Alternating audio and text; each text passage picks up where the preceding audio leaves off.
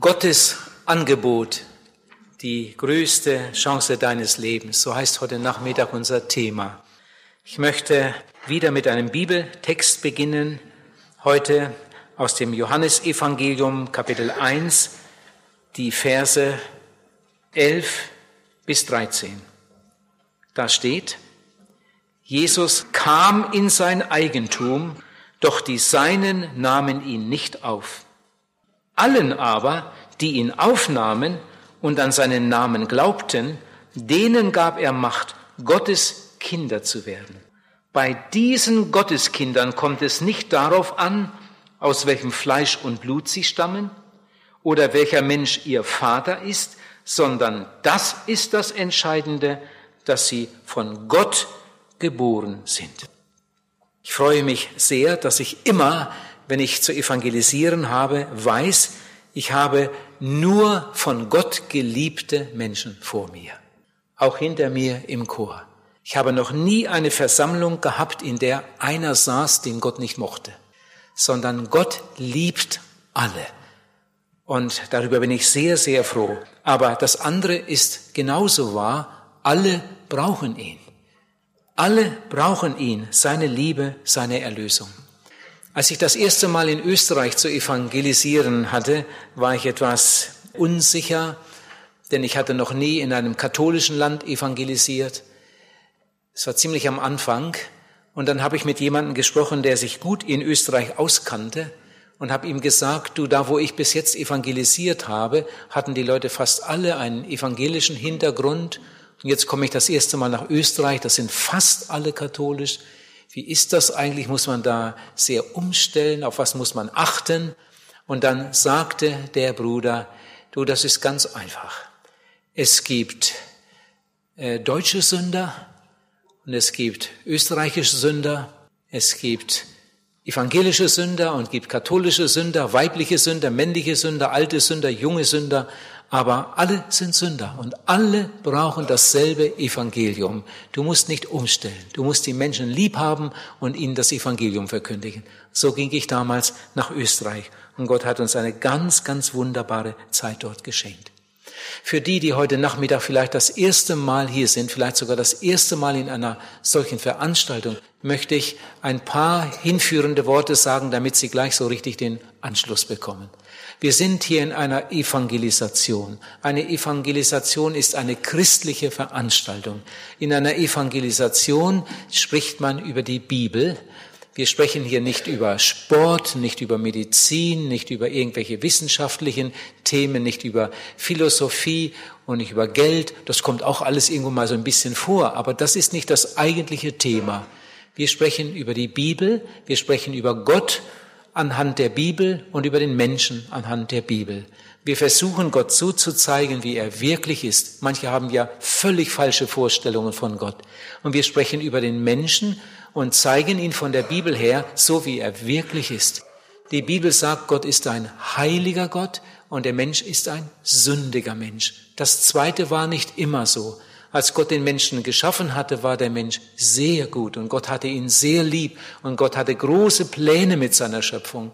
Aber dann passierte etwas. Dann kam die größte Katastrophe, die diese Welt je gesehen hat, der Sündenfall. Und seit dem Sündenfall ist der Mensch von Gott getrennt. Auf der einen Seite ist der heilige Gott und auf der anderen Seite der sündige Mensch und dazwischen eine ganz dicke Mauer, eine ganz dicke Wand, in Jesaja 59 lesen wir, die Sünde ist eine Scheidewand zwischen euch und eurem Gott. Und jetzt ist der Mensch von Gott getrennt durch eine dicke Wand. Und, aber er steht nicht einfach hinter der Wand, sondern er geht immer weiter, immer weiter. Mit jeder neuen Sünde, die der Mensch tut, wird die Wand sozusagen dicker. Mit jeder neuen Sünde, die der Mensch tut, wird die Distanz größer. Er geht immer weiter von Gott weg. Und so geht er der Ewigkeit entgegen. Irgendwann schlägt das Herz einmal das letzte Mal und der Mensch geht über die Grenze in die Ewigkeit. Und das ganz Schlimme ist, er nimmt seine ganze Geschichte mit. Alles, was er jemals gedacht hat, was er gesagt hat, was er getan hat, das geht alles mit. Das ist bei Gott alles aufgenommen. So wie heute Nachmittag hier meine Predigt aufgenommen wird und man nachher jedes Wort von der CD hören kann. Man könnte sogar äh, eine Aufnahme machen und später das sogar im Bild wiedergeben. Äh, wie viel mehr wird Gott in der Lage sein, ein Menschenleben, eine menschliche Geschichte festzuhalten? Und die Bibel sagt, dass er das getan hat. Die Bibel spricht viel über das Sterben, aber sie spricht auch sehr viel über Auferstehen. Und die Bibel sagt uns sogar, dass alle auferstehen. Alle. Auch die, die sich gegen den Willen Gottes verbrennen ließen, auch die werden auferstehen. Auch die, die irgendwo im Meer versenkt wurden. Auch die, die, was weiß ich, im, äh, irgendwo bei einer Katastrophe umgekommen sind. Die Bibel sagt, dass alle Menschen, die einmal gelebt haben, auferstehen. Und dann werden sie ihr Urteil empfangen.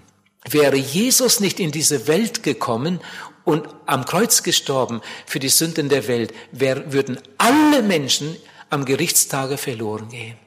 Aber Gott will nicht, dass wir verloren gehen. Gott hat in seiner großen Liebe Jesus in diese Welt gesandt, seinen Sohn. Jesus hat hier auf der Erde gelebt, 33,5 Jahre. Er hat nie eine Sünde getan. Aber er hat unsere Sünde auf sich genommen. Er, der nie eine Sünde getan hat, hat unsere Sünde auf sich genommen, so als wären es seine Sünden. Und er ist mit unseren Sünden beladen ans, ans Kreuz gegangen. Eigentlich müssten wir da angenagelt werden. Eigentlich müssten die Nägel durch unsere Hände und Füße gehen. Wir hätten das verdient. Aber Jesus hat unsere Sünde auf sich genommen und ist stellvertretend für uns ans Kreuz gegangen und für unsere Sünden gestorben. Dann hat der Vater ihn auferweckt von den Toten, hat ihn zum Retter der Welt bestimmt. Und jetzt lehrt uns die Bibel, dass jeder, der mit seiner Sünde im Gebet zu Jesus Christus kommt und ihn um Vergebung bittet, Vergebung empfängt. Dass jeder, der Jesus Christus im Glauben in sein Herz und Leben aufnimmt, wiedergeboren wird, ein Kind Gottes wird, vom Gericht befreit wird. Sein Name wird ins Lebensbuch geschrieben und er wird ein Erbe Gottes und Miterbe Jesu Christi. Diese Botschaft verkündigen wir in der Evangelisation. Und wir freuen uns immer wieder darüber, dass Menschen hinhören und sich überzeugen lassen und dann in die Seelsorge kommen, um diese große, größte Entscheidung ihres Lebens zu treffen und sich für Jesus zu entscheiden. Nun, manche Leute finden das schrecklich langweilig, was wir hier machen. Ich habe mal irgendwo in der Schweiz evangelisiert, da wurde ich tatsächlich unterbrochen. Da stürmte mit einmal eine Gruppe nach vorne, riss mir das Mikrofon weg und fing da an, äh, laute eine äh, Gegenrede zu halten. Besonders einer, der äh, wagte sogar vor den der ganzen riesigen Versammlung mich zu beschimpfen und sagte, Sie sind der altmodischste Mensch, der uns je begegnet ist. Herr Pals, haben Sie keine Tageszeitung? Haben Sie kein Radio? Haben Sie keine Augen im Kopf? Sehen Sie nicht, was in der Welt los ist? Die Welt ist todkrank. Und da stellen Sie sich hin und, und halten so langweilige Reden. Nun, äh, ich äh, konnte dann auch antworten und ich habe Ihnen gesagt, in diesem Punkt habt ihr recht. Die Welt ist todkrank. Die Welt ist wirklich todkrank. Darf ich erklären, warum das so ist? Nun, sie wollten das dann nicht und dann fing die Jugendgruppe an zu singen und dann ärgerten die sich und dann gingen sie raus und dann konnte ich endlich meine Predigt weitermachen. Aber ich will jetzt euch sagen, was ich Ihnen damals gern gesagt hätte. Ihr Lieben, diese Welt ist wirklich todkrank. Wenn ich an Afrika denke, an manche Länder, an Trockenheit, an Überschwemmungen, an Feuer, an Erdbeben, an Kriege, an das ganze Flüchtlingselend, an die ganze Ungerechtigkeit. Unsere Welt ist todkrank, das stimmt. Der Mensch hat alles ruiniert durch seinen Egoismus, durch seinen Größenwahn, durch dämonisierte Religionen, durch atheistische Ideologien. Wenn ich an Afrika denke, dann kommt einem das Grausen. Vor einiger Zeit las ich, dass ein Land, das am Verhungern ist, riesige Mengen von Hilfsgütern bekam, aber die Oberen haben diese Hilfsgüter gar nicht ins Land gelassen. Sie wurden ausgeladen im Hafen und als das Schiff weg war, wurden sie sofort wieder eingeladen in ein anderes Schiff. Sie gingen weg als Tauschgut für Waffen. Diese Hilfsgüter wurden eingetauscht für Waffen und das Volk hungert weiter. Das hat auch Äthiopien damals erlebt. Das liegt schon Jahre zurück, als Äthiopien am Verhungern war. Im Rahmen der Entwicklungshilfe kamen riesige Mengen von Hilfsgütern nach Äthiopien. Diese Hilfsgüter wurden größtenteils umgeladen in, in Schiffe und sie wurden als Tauschgut gegeben für Waffen. Was ist bloß los mit dieser Welt? Unsere Welt ist todkrank. Indien hungert. Indien hungert schon Jahrhunderte lang. Ähm, in, in Indien darf man aber keine Ratte töten.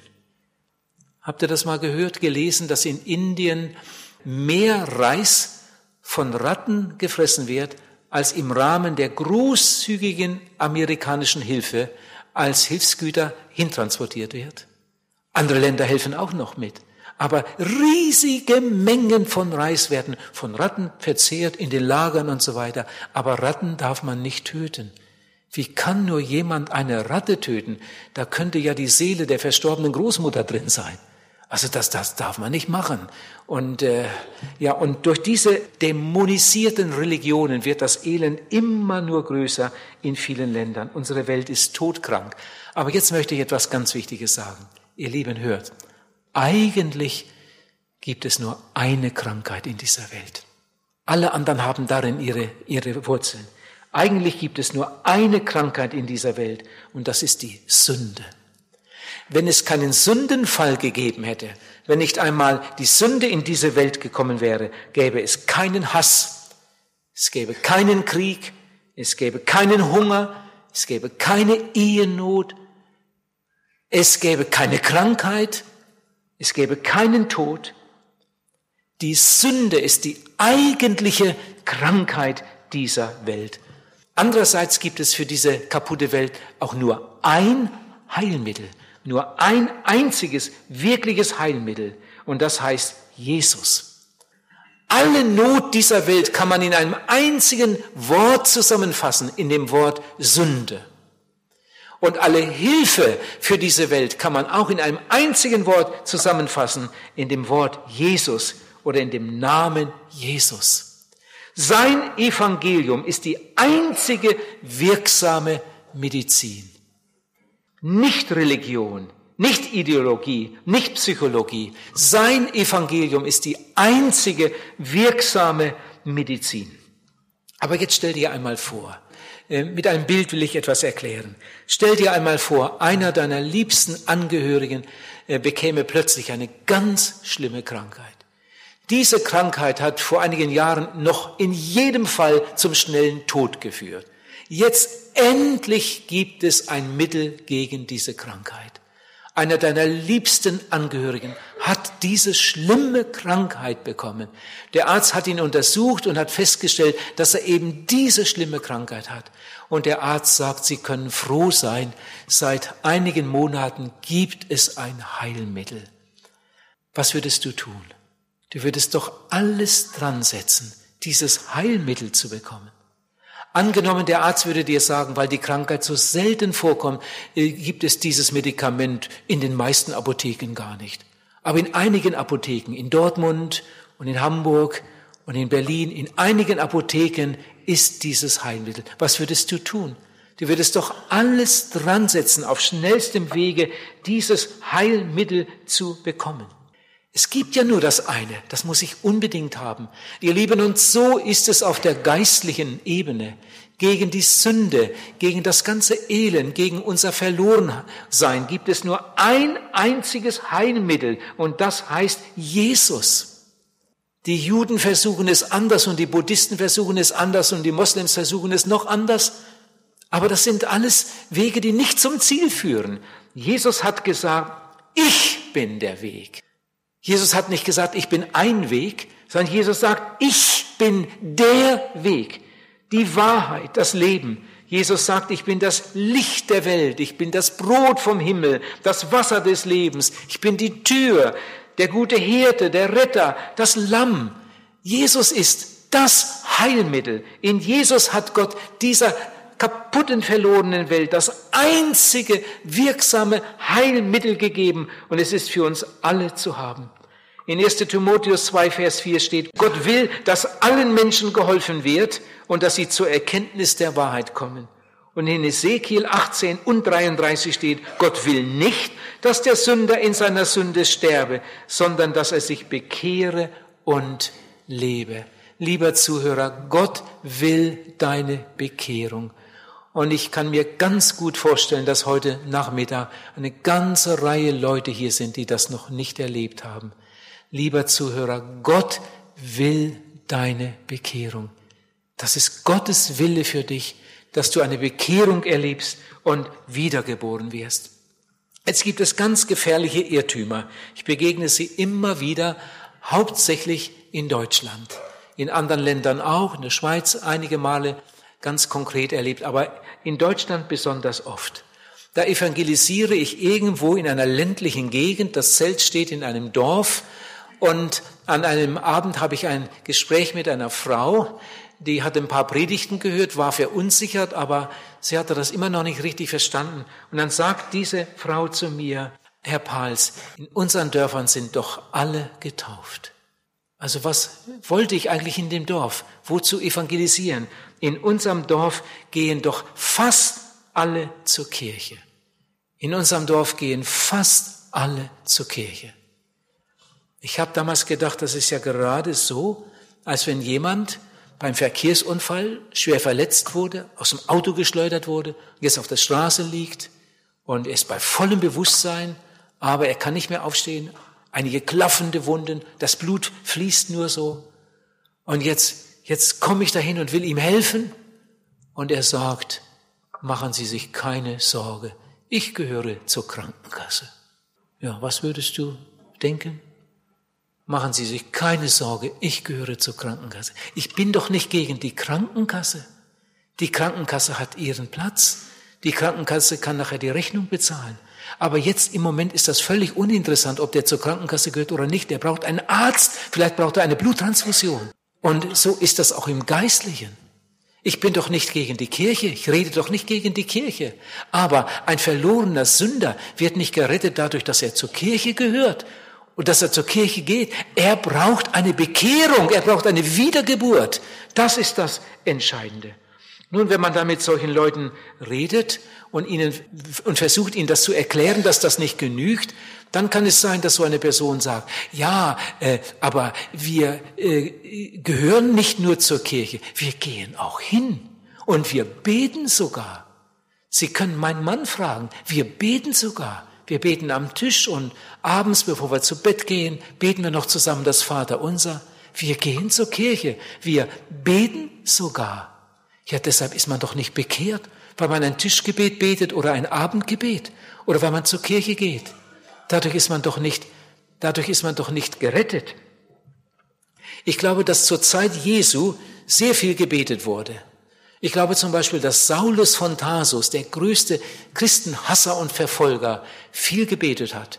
Ich kann mir gut vorstellen, dass Saulus von Tarsus, der glaubte ja ganz fest an Gott, er war, hatte eine theologische Ausbildung und er wollte eigentlich Gott dienen, war nur völlig falsch informiert. Ich kann mir gut vorstellen, dass Saulus von Tarsus am Morgen gebetet hat. Oh, du Gott Abrahams, Isaaks und Jakobs, hilf uns, dass wir heute viele von diesen Christen erwischen. Diese Sekte, dass wir diese Sekte endlich loswerden. Gott sei mit mir. Und dann zog er los. Ich glaube, dass Saulus viel gebetet hat. Und trotzdem war er ein armer, verlorener Mensch. Ohne Jesus, ohne Bekehrung, ohne Wiedergeburt. Nun später hat er das erlebt und wurde ja dann der, der größte Missionar aller Zeiten. Aber jetzt gibt es noch einen, eine dritte äh, Erklärung von Menschen, die nicht bekehrt sind, die dann sagen, ja, äh, aber wir gehen nicht nur zur Kirche, wir beten nicht nur, sondern wir haben Gott schon erlebt. Sie müssen meinen Mann mal fragen, was mein Mann erlebt hat im Krieg. Und dann erzählt sie mir eine, eine bewegende Geschichte. Ihr Mann war eigentlich Atheist. Der hat nicht an Gott geglaubt. Aber als er an der Ostfront war im Schützengraben lag und seine Kameraden links und rechts von ihm zerfetzt wurden, da kam er in so große Not und dann hat er zum ersten Mal im Leben gebetet im Schützengraben, sagt seine Frau. Und er hat gebetet, Gott, wenn es dich gibt, oh Gott, wenn es dich gibt, dann bewahre mich, hilf, dass ich hier heil rauskomme. Und ich verspreche dir, ich verspreche dir, wenn du mich hier heil rausführst, dann will ich immer an dich glauben und dann werde ich in die Kirche eintreten und dann werde ich, werde ich dir dienen. Und dann sagt die Frau, und stellen Sie sich vor, Gott hat das erhört. Seine Kameraden, die sind alle tot. Mein Mann ist heil aus dem Krieg zurückgekommen und hat mir die ganze Geschichte erzählt. Und dann sind wir in die Kirche gegangen. Und dann sind wir in die Kirche eingetreten. Und heute helfen wir da und dort mit. Wir haben Gott schon erlebt. Und weil sie Gott erlebt haben, denken sie, ist alles in Ordnung. Oh, wie viele Menschen haben Gott erlebt. Da betet jemand vor der Prüfung, oh Gott, wenn es dich gibt, hilf mir, hilf mir, dass ich die Prüfung bestehe. Und es geht alles wunderbar. Gott hat das Gebet erhört. Aber hinterher geht alles so weiter. Wie viele Leute haben in Krankheitsnot gebetet, Herr, hilf mir, Herr, dass ich wieder gesund werde. Und Gott hat das Gebet erhört. Aber deshalb ist doch die Seele nicht gerettet. Ich will euch etwas ganz, ganz Wichtiges erklären. Ich hoffe, dass mir das gelingt. Gott kommt sozusagen mit zwei Gaben zu uns. Gott kommt mit zwei gefüllten Händen zu uns. In der einen Hand hat Gott irdische Segnungen, die sind nur für die Zeit. Und in der anderen Hand hat Gott geistliche Segnungen. Äh, Rettung, Vergebung, neues Leben und so weiter. Und jetzt kommt Gott zu dir mit zwei gefüllten Händen und er möchte, dass du seine Gaben annimmst. Und die allermeisten Menschen haben nur ein Auge für die irdischen Segnungen. Das ist eine Not. Und für die geistlichen Segnungen haben sie keinen Blick. Ich will ein Beispiel erzählen. Da ist irgendwo eine Familie. Sie haben zwei Kinder, die gehen schon zur Schule, noch kleine Kinder. Und die Frau hat eine ganz, ganz schlimme Krankheit, die Mutter. Und schließlich, weil die Ärzte wissen, dass sie nichts mehr machen können, haben sie gesagt, wir könnten die Frau nach Hause entlassen. Das, was jetzt noch gemacht wird, das kann auch eine, eine Krankenschwester da im Haus erledigen. Und dann kann sie doch noch bei ihren Kindern sein und die letzten Tage, vielleicht sind es noch Wochen, dann kann sie auch zu Hause sterben. Man kann nichts mehr machen für diese Frau. Und jetzt liegt sie zu Hause und wartet auf den Tod und wird jeden Tag schwächer. Der Mann hat sich Urlaub genommen und sitzt fast nur noch am Krankenbett. Und seine Kinder waren an einem Sonntag in einer Kinderstunde in irgendeiner Gemeinde und sind ganz begeistert nach Hause gekommen von der Kinderstunde. Oh, Papa, dürfen wir da nächsten Sonntag wieder hin? Und ja, er ist ja froh, wenn er seine Ruhe hat. Am nächsten Sonntag gehen die Kinder wieder zur Kinderstunde und der Vater sitzt am, am Sterbebett seiner Frau. Nachher kommen die Kinder nach Hause, kommen ins Haus gepoltert, ganz außer sich und sagen, Papa, Papa, äh, Mama kann wieder gesund werden. Du musst beten. Papa, bete doch für Mama und dann kannst du doch mit uns Mittag essen. Der Papa hatte schon so ein bisschen da gebrutzelt für seine Kinder, hatte schon etwas vorbereitet. Er selbst hatte gar keinen Appetit. Und Papa, bete doch, und dann kann Mama doch mit uns Mittag essen. Ja, man staunt ja manchmal, was Kinder für einen Glauben haben. So etwas gibt es. Der Vater, der hat noch nie im Leben gebetet, der, der glaubt überhaupt nicht an Gott und er will seine Kinder beruhigen, aber die Kinder lassen nicht nach.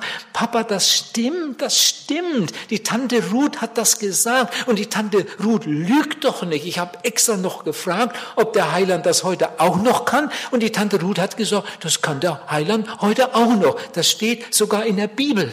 Und der Papa will seine Kinder loswerden. Und mit einmal sagt die Älteste zu der Kleinen, komm her, dann beten wir einfach für Mama. Dann kommen die da ins Bett und beten, wie nur Kinder beten können. Lieber Heiland, mach Mama doch wieder gesund, dass sie mal wieder mit uns Mittag essen kann. Amen. Und sie gehen raus und spielen. Der Mann hat das Essen inzwischen fertig, ruft seine Kinder, die sollen reinkommen. Und dann ruft die Frau aus dem Krankenzimmer mit ihrer schwachen Stimme.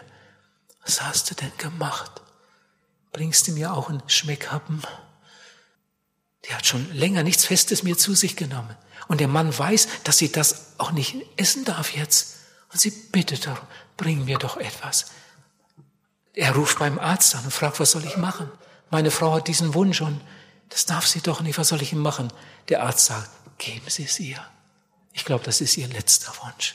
Erfüllen Sie ihr diesen Wunsch. Tun Sie es. Der Mann bringt etwas ans, ans Krankenbett. Die Kinder stehen dabei und sehen, wie Mama das erste Mal nach Tagen wieder etwas Festes zu sich nimmt. Ihr Gebet war eigentlich erhört. Am Abend oder am Nachmittag hat die Mutter wieder Appetit und fragt wieder, bringst du mir etwas? Und er sagt es dem Arzt und der Arzt verwundert sich. Der Arzt kommt und, und sieht die Kranke. Irgendwie hat sich da etwas verändert. Er sagt, also erklären kann man das nicht. Aber sowas soll es geben, irgendwie. Ich weiß nicht. Es soll ein Wunder geschehen. Am anderen Tag kommt der Arzt wieder, der Frau geht es noch besser. In ganz kurzer Zeit ist die Gesundheit dieser Frau völlig wiederhergestellt. Die Kinder dürfen am nächsten Sonntag auch in die Kinderstunde. Und die Eltern sind irgendwie interessiert. Was ist das eigentlich da für eine Gemeinde? Und die Eltern gehen auch in die Gemeinde. Ihr Lieben, jetzt hört mal. Inzwischen hat der Mann seinen Arbeitskollegen erzählt, ich glaube an Gott. Früher habe ich nicht an Gott geglaubt, aber jetzt glaube ich an Gott. Was wir da erlebt haben, das, das, das, das muss doch einen Gott geben, was wir da erlebt haben. Und die anderen staunen. Jetzt frage ich euch, der Mann glaubt jetzt an Gott, seine Frau glaubt jetzt an Gott. Sind die beiden jetzt bekehrt und wiedergeboren? Nein, die haben nur die irdischen Segnungen empfangen. Nur die irdischen Segnungen. Erst als sie in die Gemeinde gegangen sind und dann das Evangelium gehört haben, damit einmal haben sie gehört, Gott will noch mehr. Gott will unsere Seele retten. Gott will uns neues Leben schenken. Und sie gehen in die Seelsorge. Beide bekehren sich und beide werden Kinder Gottes. Oh, wenn wir doch das auseinanderhalten würden. Martin Luther hat das so gut erklärt in seinem äh, Katechismus. Was ist täglich Brot? Was ist täglich Brot? Und da sagt er, alles, was zur, äh, zur Leibesnahrung und Notdurft gehört. Alles, was zur Leibesnahrung und Notdurft gehört. Essen, Trinken, Kleider, Schuh, Haus, Hof, Acker, Vieh, und vom Gemahl, fromme Kinder, fromme Oberherren und, und, und, und, und ich krieg nicht alles zusammen. Das alles sind irdische Segnungen, die Gott uns schenkt. Und dafür haben wir, wir alle ein Jahr. Aber die geistlichen Segnungen, da geht es um Vergebung, da geht es um Rettung, da geht es um Wiedergeburt, da geht es um ewiges Leben, da geht es um das ewige Heil. Dafür haben die meisten Leute überhaupt keinen Blick. Ihr Lieben, man kann viel von Jesus haben, ohne dass man Jesus hat. Ich will das mit einem Beispiel wieder erklären. Man kann viel von einem Menschen haben, ohne dass man den Menschen hat.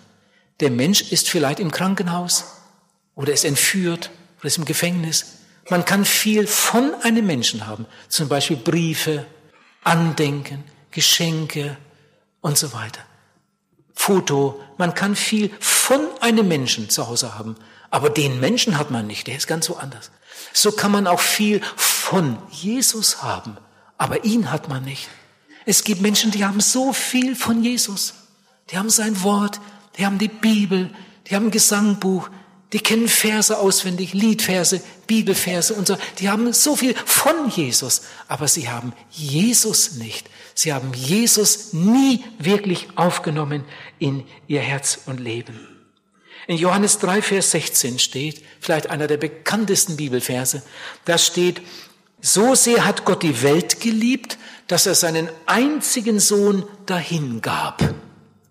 Gott hat etwas gegeben. Was hat er gegeben? Er hat seinen Sohn gegeben. Und vorhin haben wir gelesen, Jesus kam in sein Eigentum. Johannes 1, Vers 11. Also er kam zu den Menschen. Jesus kam in sein Eigentum, aber die meisten nahmen ihn nicht auf. Das ist die größte Tragödie aller Zeiten bis zum heutigen Tag. Jesus, der Sohn Gottes, der Retter der Welt, kam zu den Menschen, aber die meisten nahmen ihn nicht auf. Nachdem Jesus einige Jahre gepredigt hatte und Menschen geheilt hatte und äh, mit Brot versorgt hatte und so viel Gutes getan hatte, hätten sie ihn am liebsten zum König gemacht. Und eines Tages sagt Jesus ihnen ganz ernste Worte. Darüber haben sich einige so geärgert, dass sie nichts mehr mit ihm zu tun haben wollten. Jesus sagte, das steht in Johannes 6, von Vers 26 an. Da sagt Jesus, ihr sucht mich ja gar nicht, weil ihr gewisse Kennzeichen meiner göttlichen Sendung wahrgenommen habt, sondern weil ihr von dem Brot gegessen habt und satt geworden seid. Das ist alles. Und dann sagt Jesus, oh, lasst es doch euer Werk sein, an den zu glauben, der mich gesandt hat. Und nicht nur das Irdische zu sehen, sondern meine eigentliche Berufung zu erkennen und anzunehmen. Lieber Zuhörer, darf ich zwischendurch mal fragen, gibt es eine Stelle in deinem Leben, wo du Jesus aufgenommen hast? Wohnt er in deinem Herzen? Hast du dich für ihn entschieden? Bist du ein Gotteskind? Bist du wiedergeboren? Hast du Heilsgewissheit? Ihr Lieben, wir werden nicht satt, wenn wir Brot ansehen. Wir werden auch nicht satt, wenn wir einen Vortrag über Brot backen hören. Wir werden auch nicht satt, wenn wir selbst beim Brotbacken helfen. Wir werden nicht satt, wenn wir ein Buch über Brotbacken lesen und sagen, ich glaube alles, was in diesem Buch steht. Wir werden nicht satt, wenn wir mit einem Bäcker ver verwandt sind oder davon werden wir nicht satt. Wer satt werden will, muss das Brot essen. Und genauso ist das im Geistlichen. Wir werden nicht gerettet, wenn wir in eine Kirche gehen. Das ist genauso, als wenn einer in, ein, in eine Backstube geht. Davon wird er nicht satt. Ich werde nicht gerettet, wenn ich in eine Kirche gehe. Ich werde nicht gerettet, wenn ich eine gute Predigt höre. Ich werde nicht gerettet, wenn ich mitsinge. Ich werde auch nicht gerettet, wenn ich sage, ich glaube ganz fest, dass es einen Gott gibt. Der Hungrige wird nicht satt, wenn er sagt, ich glaube, dass es einen Bäcker gibt. Und der verlorene Mensch wird nicht gerettet, wenn er sagt, ich glaube, dass es einen Gott gibt. Ich glaube, dass, es, dass die Bibel ein gutes Buch ist. Wer satt werden will, muss essen. Das ist etwas ganz Praktisches. Und wer gerettet werden will, der muss Jesus aufnehmen.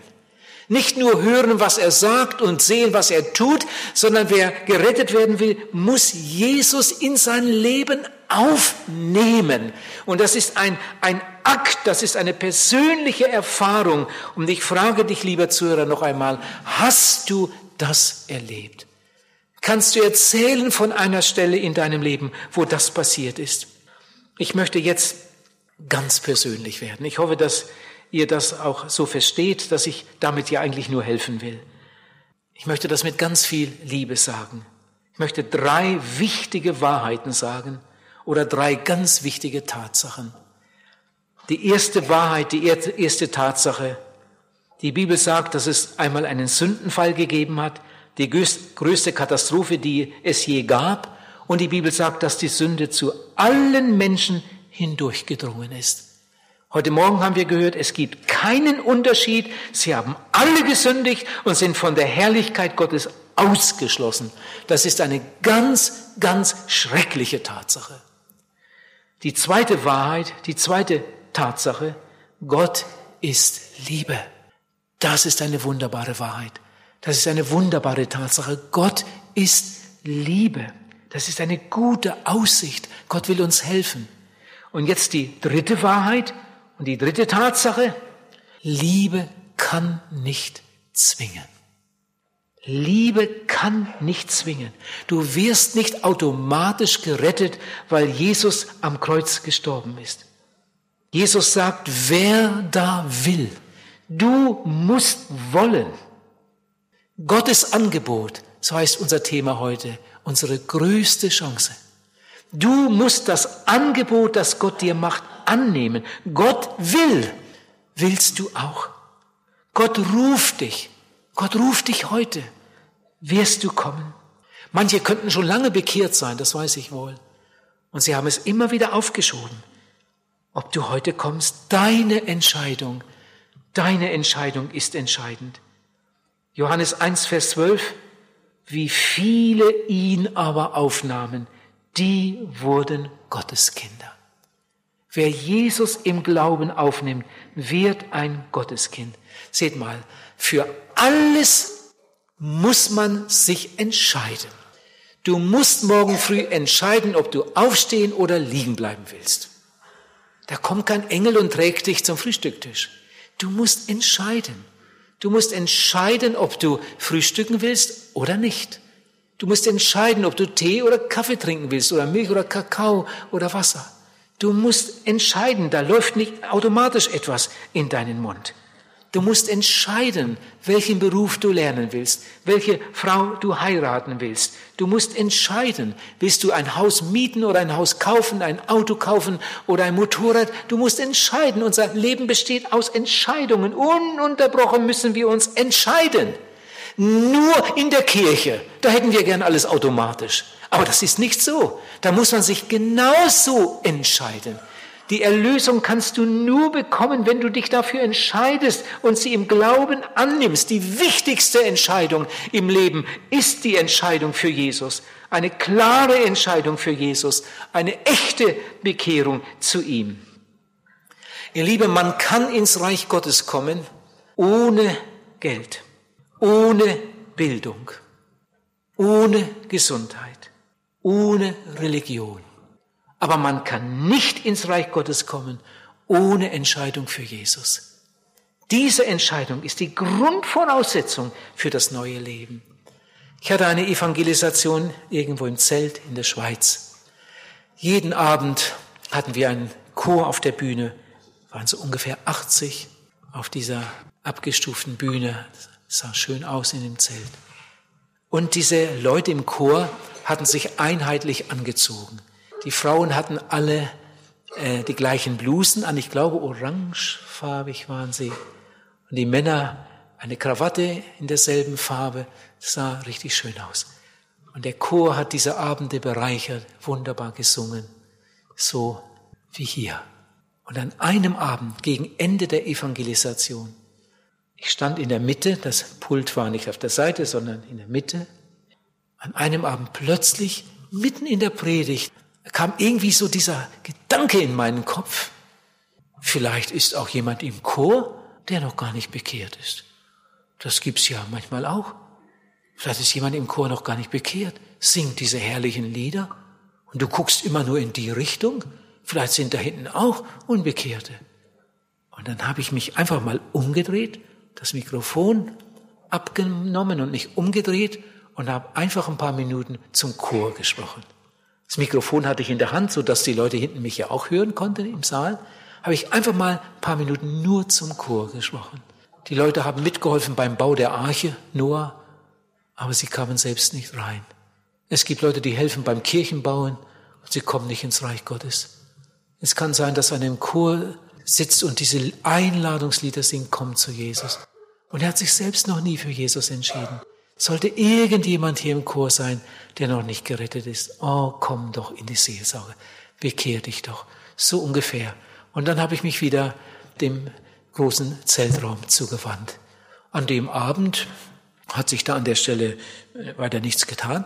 Am nächsten Abend bin ich im Seelsorgeraum, im Seelsorgezelt, eine ganze Reihe Leute da, die sich bekehren wollten. Ich bin gerade dabei, nochmal den Heilsweg so gut wie möglich zu erklären. Ich hatte gerade angefangen, war schon ein paar Minuten am Sprechen. Da kommt eine Frau rein in dieser Chorbluse, ganz verweint.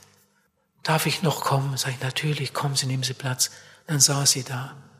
Da hat sie gesagt, ich schäme mich, ich schäme mich. Dann weinte sie da los vor den Leuten. Da hat sie gesagt, ich, ich singe einfach so gern. Ich singe so gern. Und als ich hörte, im Chor werden noch Stimmen gesucht, da habe ich mich angemeldet und dann mitgeprobt und so. Jetzt die ganze Zeit mitgesungen. Aber was ich hier im Zelt gehört habe, das ist für mich alles so, alles so neu. Alles so neu. Ich habe das nie erlebt. Und als sie sich gestern Abend umdrehten und zum Chor sprachen, mir wurde heiß und kalt. Ich bin nicht bekehrt. Ich habe das nie erlebt. Und dann habe ich gefragt, ja, möchten Sie denn das erleben? Ja, gern. Dann habe ich weitergemacht mit meinen Erklärungen und nachher haben wir zusammen gebetet. Und auch diese Frau nahm Jesus auf in ihr Herz und Leben. Oh, du kannst in dem schönsten Chor singen und kannst die schönsten Lieder singen und das 25 Jahre lang und am Ende holt dich der Teufel. Weil du das, was du selbst gesungen hast, nie erlebt hast. Ich werde doch nicht gerettet, wenn ich Predigten höre, wenn ich Lieder höre oder sie selber singe. Ich werde auch nicht gerettet, wenn ich in der Kinderarbeit mitmache und den Kindern die Geschichten von Jesus erzähle. Ihr Lieben, Errettung gibt es nur auf einem einzigen Weg. Es muss in meinem Leben einmal zu diesem Punkt kommen, wo ich meinen sündigen, verlorenen Zustand erkenne und im Gebet zu Jesus komme und ihm mein ganzes altes Leben bringe mit der Bitte um Vergebung. Das ist Bekehrung. Normalerweise eine einmalige Erfahrung im Leben. So wie ein Kind einmal geboren wird und dann ist es da. So wie ich einmal heirate und dann bin ich verheiratet. Ob die Ehe nachher gut geht oder weniger gut, ist eine andere Frage. Aber dieser Akt, dieser Schritt ist normalerweise ein einmaliger. So wird ein Mensch einmal wiedergeboren, wird ein Kind Gottes. Sein Name wird ins Lebensbuch geschrieben und jetzt darf er mit Jesus Christus leben. Damals in der Zeltevangelisation äh, kam äh, dann der letzte Abend, ich glaube, das war dann der nächste Abend, und ich war wieder im Seelsorgezelt, wieder eine ganze Reihe Leute da, die sich bekehren wollten, und ich war bei meinen Erklärungen. Da kam diese Frau mit ihrer Chorbluse noch einmal ins Seelsorgezelt. Da habe ich gedacht, was soll denn das? Warum kommt sie denn jetzt nochmal? Sie kam aber nur so ein paar Schritte ins Zelt rein. Entschuldigen Sie, entschuldigen Sie, wenn ich störe. Herr Pals, ich wollte Ihnen nur noch Tschüss sagen und noch einmal Danke, danke, dass Sie sich umgedreht und zum Chor gesprochen haben. Ich bin ja so glücklich und so weiter und so Tschüss und dann ging sie. Also solche Erlebnisse vergisst man nie mehr. Lieber Zuhörer, wie stehst du zu Jesus? Ich frage noch einmal, kannst du erzählen von einer Stelle in deinem Leben, wo du mit deinem ganzen alten Leben zu Jesus gekommen bist? Manche möchten das so nach und nach, so nach und nach irgendwie bewerkstelligen. Wenn es in der Bibel auch nur eine einzige Stelle gäbe, die von einer Nach- und Nachbekehrung erzählte, dann wollte ich das predigen. Aber so etwas gibt es nicht. Manchmal werde ich gefragt, ja, glauben Sie, dass Errettung immer in einer ganz bestimmten Stunde geschieht? Natürlich glaube ich das. Viele Menschen können sich später nicht mehr an das Datum erinnern. Darum geht es ja überhaupt nicht. Ich kann dir das Datum meiner Bekehrung auch nicht sagen. Ich habe mir das damals nicht aufgeschrieben. Aber das, was ich da erlebt habe, das werde ich nie mehr vergessen. Als ich mit meinem alten Leben zu Jesus kam, mit der Bitte um Vergebung, als ich ihm gedankt habe für Golgatha und dann gesagt habe, Herr Jesus, und jetzt komm in mein Herz. Ich entscheide mich für dich. Ich nehme dich auf. Ich will dein sein. Du sollst mein sein. Und mit einem Mal konnte ich's glauben. Bin in die Küche gegangen. Es war Sonntagnachmittag. Meine Mutter war gerade beim Kaffee kochen. Bin zu meiner Mutter gegangen, habe gesagt, Mama, ich habe eben ganz was Gewaltiges erlebt. Was hast du denn erlebt? Was hast du morget? Bei uns sprach man ja nur Plattdeutsch. Was hast du morget? Was hast du gemacht? Und dann habe ich gesagt, Mama, ich habe mich bekehrt. Was? Ich habe mich bekehrt und ich merkte, Mama verstand überhaupt nicht, wovon ich sprach. Das war damals bei uns nicht bekannt. Eineinhalb Jahre später hat sich auch meine Mutter bekehrt. Meine Geschwister haben sich bekehrt. Gott hat gewaltig eingegriffen in die Familie. Darf ich nochmal fragen, lieber Zuhörer, hast du das erlebt? Hast du eine Bekehrung, eine Wiedergeburt erlebt? Im zweiten Thessalonicher Brief, Kapitel 2, Vers 10 steht von Menschen, die gerettet sein könnten, die aber die Errettung nicht angenommen haben. Und ich glaube, davon gibt es auch hier manche. Menschen, die schon lange gerettet sein könnten, die aber die Errettung nicht angenommen haben. In Offenbarung 20, nein, Offenbarung 3, Vers 20 sagt Jesus, siehe, ich stehe vor der Tür und klopfe an. Ich habe mal ein wunderbares Bild gesehen von einem Maler, der hat das in ein Bild hineingebracht. Ich stehe vor der Tür und klopfe an. Er hat das so gemalt, das Bild, man sah Jesus, wie er klopfte, und man sah da drin jemand, der lag da und schlief, aber man sah die Tür so, dass man beide Seiten sehen konnte. Und dann konnte man sehen, dass die Tür nur auf der Innenseite einen Drücker hatte. Der Maler wollte damit etwas ganz Wichtiges aussagen. Jesus macht die Tür nicht von draußen auf. Jesus bricht nicht ein, sondern Jesus kommt und bittet. Er steht vor der Tür und klopft. Siehe, ich vor der, stehe vor der Tür und klopfe an. Wenn jemand meine Stimme hört und die Tür auftut, werde ich zu ihm eingehen und Gemeinschaft mit ihm machen. Lieber Zuhörer, mach doch die Tür auf. bitte mach doch die Tür auf. Deine Entscheidung ist entscheidend. Deine Entscheidung ist entscheidend. Ich weiß, der Teufel macht heute so viel Lärm, dass viele Leute äh, die klopfende Hand Jesu überhaupt nicht mehr hören. Jemand hat mal gesagt, nur an einer stillen Stelle legt Gott seinen Anker an. Das stimmt. Und ich freue mich, dass Gott uns immer wieder solche Stunden gibt, wo man einfach mal da sitzt und nur zuhört. Jetzt sitzt du einfach da. Jetzt rede ich schon eine Dreiviertelstunde. Du hast einfach da gesessen und zugehört. Bist still da gesessen und hast zugehört. Dass Gott uns solche Stunden schenkt, das sind wirklich Geschenke. Ich möchte heute drei Einladungen aussprechen. Hier sind Menschen, die schon einmal eine Entscheidung für Jesus getroffen haben, die bekehrt sind. Und sie wissen das auch ganz sicher. Ich bin bekehrt, ich bin ein Gotteskind. Aber sie sind irgendwie festgefahren. Irgendwie läuft das nicht mehr richtig. Da ist irgendwas dazwischen gekommen. Es geht ihnen geistlich gesehen nicht gut. Und du merkst, irgendwas muss hier passieren. Bitte, bitte, geh doch nicht so nach Hause. Bitte komm doch zum Seelsorgerraum. Alle lade ich ein denselben Weg zu gehen, dahin. Und da können wir dann sehen, wie wir am besten helfen können. Bitte geh nicht mit deiner Not nach Hause, komm in die Seelsorge. Du solltest ein Gespräch haben und dann sollte man einmal darüber beten können und das in Ordnung bringen, damit deine Fahrt wieder freudig weitergehen kann. Es gibt eine zweite Gruppe hier, das sind Leute, die haben mal so eine Art Entscheidung getroffen, aber sie sind gar nicht ganz sicher war das damals echt oder nicht? Und sie haben nie so richtige Heilsgewissheit gehabt. Mal haben sie gedacht, ja, und am nächsten Tag wieder, ja, bin ich wirklich wiedergeboren oder nicht? Sie sind unsicher, sie haben keine Heilsgewissheit. Das ist schlimm, die quälen sich so durchs Leben. Gott möchte, dass du mit großer, freudiger Gewissheit deine Straße ziehst, ohne Zweifel und Bedenken. Oh, komm doch, bring das heute in Ordnung und du wirst ein fröhliches Gotteskind werden. Und dann gibt es eine dritte Gruppe und um die geht es ja ganz besonders, wenn wir evangelisieren. Um Menschen, die noch nicht bekehrt sind, die noch nicht wiedergeboren sind, die das auch wissen und manche sitzen heute hier. Ihr Lieben, bitte kommt. Dies ist eure Stunde, eure Gelegenheit. Heute solltet ihr kommen. Ich hatte kürzlich eine Evangelisation, da bekehrte sich an einem Abend eine Frau. Und die Frau, ich habe gefragt, waren Sie öfter hier? Dann sagt sie, ja, schon ein paar Mal. Dann habe ich gefragt, warum haben Sie sich denn nicht schon früher bekehrt? Dann hat sie gesagt, ja, am ersten Abend war ich noch nicht so weit. Aber am zweiten Abend wusste ich ganz genau, Jesus meint mich und ich wollte eigentlich auch, aber ich hatte einfach nicht den Mut. Ich hatte einfach nicht den Mut.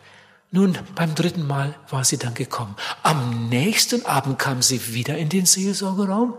Ich habe mich gewundert, wie öfter, wenn jemand ein zweites Mal kommt, warum kommt die Frau wieder? Dann hatte sie ihren Mann zur Seite. Und sie sagte, das ist mein Mann. Mein Mann möchte sich auch bekehren. Dann kam ihr Mann vorne zu mir und dann hat ihr Mann sich bekehrt. Den Mann habe ich dann auch gefragt, waren Sie schon öfter hier? Ja, ich war hier mit meiner Frau. Und Ihre Mann, Frau hat sich gestern bekehrt. Ja, weiß ich ja. Und warum sind Sie gestern Abend nicht gekommen? Sie hatte einfach nicht den Mut. Der hat im Auto gewartet, während seine Frau sich bekehrte. So ist das manchmal, was manche Menschen für, für innere Kämpfe durchmachen. Noch ein Beispiel. Ich hatte auf der Durchreise einen Dienst in, in der Schweiz in Aarau. In Aarau, das ist die Hauptstadt vom Aargau, mitten in der Schweiz. Da ist meine Frau aufgewachsen, von da kommt sie, von Aarau. Und da hatte ich, hatte ich einen Dienst an einem Sonntagabend, eigentlich auf der Durchreise. Und es sollte ein evangelistischer Abend sein. Und da habe ich etwas Komisches erlebt. Ich glaube, das war das einzige Mal so. Wenn sich Leute bekehren, sind es meist etwas mehr Frauen als Männer. Ist komisch. Meist etwas mehr Mädchen als Jungs. Ist ganz eigenartig. Aber egal wo ich bin, in welchem Land, irgendwie haben Frauen ein anderes Empfinden als Männer. Und äh, auch in der Nachfolge, wenn es um Treue geht, sind Frauen oft treuer als Männer. Aber da in Aarau passierte dann Folgendes. Das war ja nun dieser eine Abend und ich hatte auch eingeladen zur Seelsorge. nachdem dann noch ein Lied gesungen und gebetet worden war, war die Versammlung zu Ende und ich habe gesagt, ich gehe jetzt in den Seelsorgerraum. Wenn jemand sich bekehren möchte, darf er dorthin kommen. Dann war ich im Seelsorgerraum dann kam ein Mann. Wir hatten uns gerade begrüßt, kam noch ein Mann. Und dann kam ein dritter Mann. Dann hatte ich drei Männer vor mir sitzen. Drei Männer in den besten Jahren. Und dann habe ich meine Bibel genommen, den Heilsweg erklärt, so gut ich konnte. Und ich war vielleicht so eine Viertelstunde am Reden, hatte denen das alles erklärt. Wer eine Frage hatte, konnte sie stellen. Und nachher wollten wir ja zusammen beten. Es war vielleicht eine Viertelstunde. Mit einmal klopft es, da kommt noch ein Mann und fragt, ein bisschen verstört, darf ich noch kommen? Sag ich, ja sicher, kommen Sie, kommen Sie rein, nehmen Sie Platz und möchten Sie sich bekehren? Ja, ich hatte gefragt, wenn Sie sich bekehren wollen, dann ja. Diese drei möchten sich bekehren, wenn Sie das auch möchten, dann kommen Sie rein. Ja, das wollte er. Und nun saß er da. Dann habe ich gefragt, waren Sie heute Abend hier in der Versammlung? Ja. Und, und Sie haben das, Sie glauben das, was Sie da gehört haben? Ja. Und jetzt möchten Sie sich bekehren? Ja. Da habe ich gefragt, warum sind Sie denn nicht gleich gekommen? Dann sagt der Mann, ich hatte nicht den Mut. Ich hatte aber nicht den Mut. Ich bin dann rausgegangen, bin ich ins Auto gestiegen und bin ein Stück gefahren, bin ich wieder zurückgefahren. Dann habe ich gewartet, bis alle vom Parkplatz weg waren. Ich hatte einfach nicht den Mut. Als der Parkplatz leer war, bin ich wieder ausgestiegen. Jetzt bin ich hier. War ich froh, dass er wieder da war. So, und dann habe ich weiter erklärt und weiter erklärt und es dauerte wohl noch mal zehn Minuten. Mit einmal klopft es und kommt noch mal ein Mann dran. Darf ich noch kommen? Ja, kommen Sie. Und dann möchten Sie sich bekehren. Ja. Dann nimmt er auch noch da Platz. Dann habe ich gefragt, wo kommen Sie denn jetzt her? Er sagt, aus dem Auto. Ja, aber da war doch keiner mehr auf dem Parkplatz. Sagt er, nein, ich war auch nicht auf dem Parkplatz. Wo waren Sie denn? Er ist losgefahren bis zu einer Tankstelle. Und dann hat er es nicht mehr ausgehalten. Er musste gar nicht tanken. Er ist nur da auf den Platz gefahren bei der Tankstelle.